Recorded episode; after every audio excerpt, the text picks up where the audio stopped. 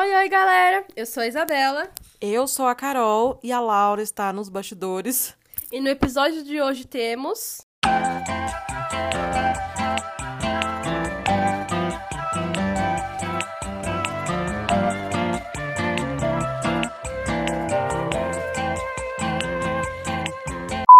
Olá, ouvintes, como vocês estão? Hoje, nesse podcast, você encontrará uma conversa sobre a construção do estereótipo da mulher brasileira a partir das heranças coloniais.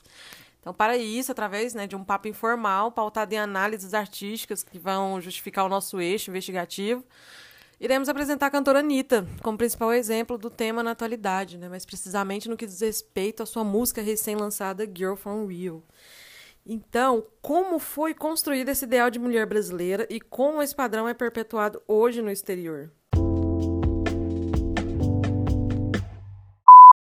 A construção da história das mulheres no Brasil começa a se mostrar mais evidente ali durante o período imperial. Muitos pesquisadores passaram a dedicar seus estudos a um certo mapeamento dessas mulheres dentro da sociedade assim como diversos artistas que, através de suas obras, apontaram os principais estereótipos que circulavam da interpretação daquilo que seria uma mulher brasileira. No seu livro Histórias Íntimas, a historiadora Mary De Priori conta um pouco sobre a história dos romances e dos flirts, mas ela também aponta a surpresa de muitos viajantes que chegavam no Brasil e ficavam abismados com a falta de mulheres nas ruas. Além disso, o artista Debré, em uma viagem feita ao país, ele ficou curioso de ter encontrado só mulheres negras nas ruas.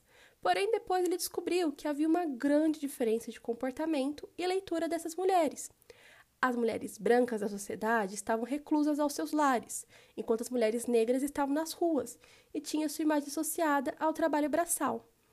Lembrando que nesse período imperial, o trabalho intelectual ainda dizia respeito aos homens brancos e ricos. Desses apontamentos, podemos tirar algumas conclusões. As mulheres brancas passavam uma imagem púdica, enquanto as mulheres negras perpetuavam a imagem do exótico. Assim, se pensarmos pelo mundo das artes, esses estereótipos e representações do que seria a mulher negra brasileira pode ser dividido em três principais pontos. Primeiro, o exótico. Se olharmos a obra Negra Tatuada Vendendo Caju, de 1827, de Debré, a gente vê Três mulheres negras sentadas às escadas, usando grandes roupas, grandes saias coloridas, turbantes. O segundo ponto é a questão do corpo do negro, que está sempre associado ao trabalho braçal. E a terceira seria a sexualidade.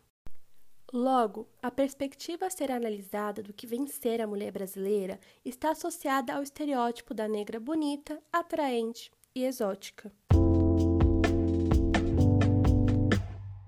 Fotógrafos e artistas do século XX se utilizaram desses estereótipos para suas produções, como, por exemplo, o pintor Di Cavalcante, na obra Samba, 1925, aponta essa ideia de mulher negra sensual. Na obra, tem uma mulher negra no centro, ela está seminua, né, com os seios de fora, e rodeada por outros cinco sambistas, admirando a beleza dela. Então, nessa mesma temporalidade, entre as décadas de 20 e 30, podemos analisar esse estereótipo através da figura da Carmen Miranda, que foi considerada por muitos pesquisadores como sendo a maior cantora brasileira dos anos 30. É, nascida em Portugal e criada no Brasil, a cantora ficou famosa em 1928 pelas suas músicas alegres, marchinhas e sambas, e principalmente pelo seu visual acostumada a se caracterizar com adereços chamativos. Né? A Carmen Miranda ela levou para o exterior o samba e uma imagem de brasilidade distorcida da que verdadeiramente representa o país. A cantora mais famosa dos anos 30, chegando a vender mais de 30 mil exemplares do seu disco em um só ano. Então, com o estouro das rádios, facilitou a difusão e a manifestação cultural dos brasileiros no período.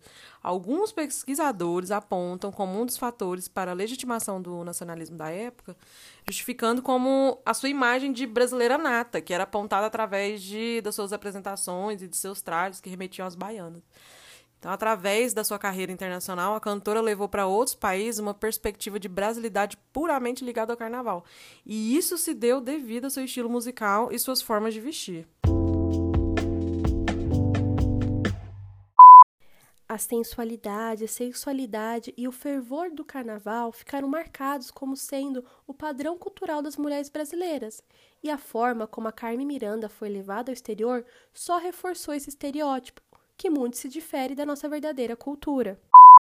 E aí, queridos ouvintes, acompanharam o nosso raciocínio? Agora vamos retomar a questão principal que foi apresentada no início. Nós já sabemos como foi construído esse estereótipo da mulher brasileira ao longo dos anos, mas agora a gente vai ver como ele ainda se mantém nos dias de hoje. A exemplo da figura estereotipada da mulher brasileira no exterior, temos hoje em dia a Anitta.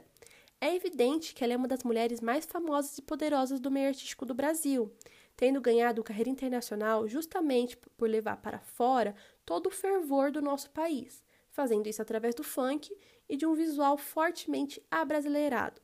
Já vimos esse filme antes, não é mesmo?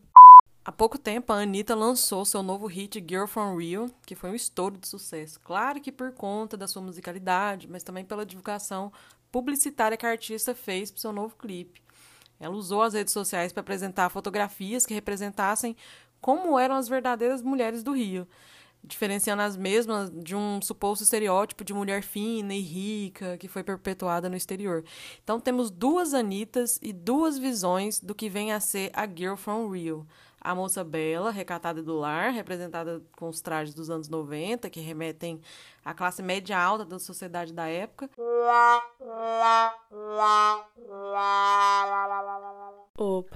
anos 60 e a garota da massa, bronzeada, com trajes sensuais, cabelos longos e um ar de sexualidade. Então podemos analisar essa segunda versão no refrão da música. Eu vou colocar para tocar porque como cantora eu sou uma ótima historiadora. Hot girls where I'm from, we don't look like models.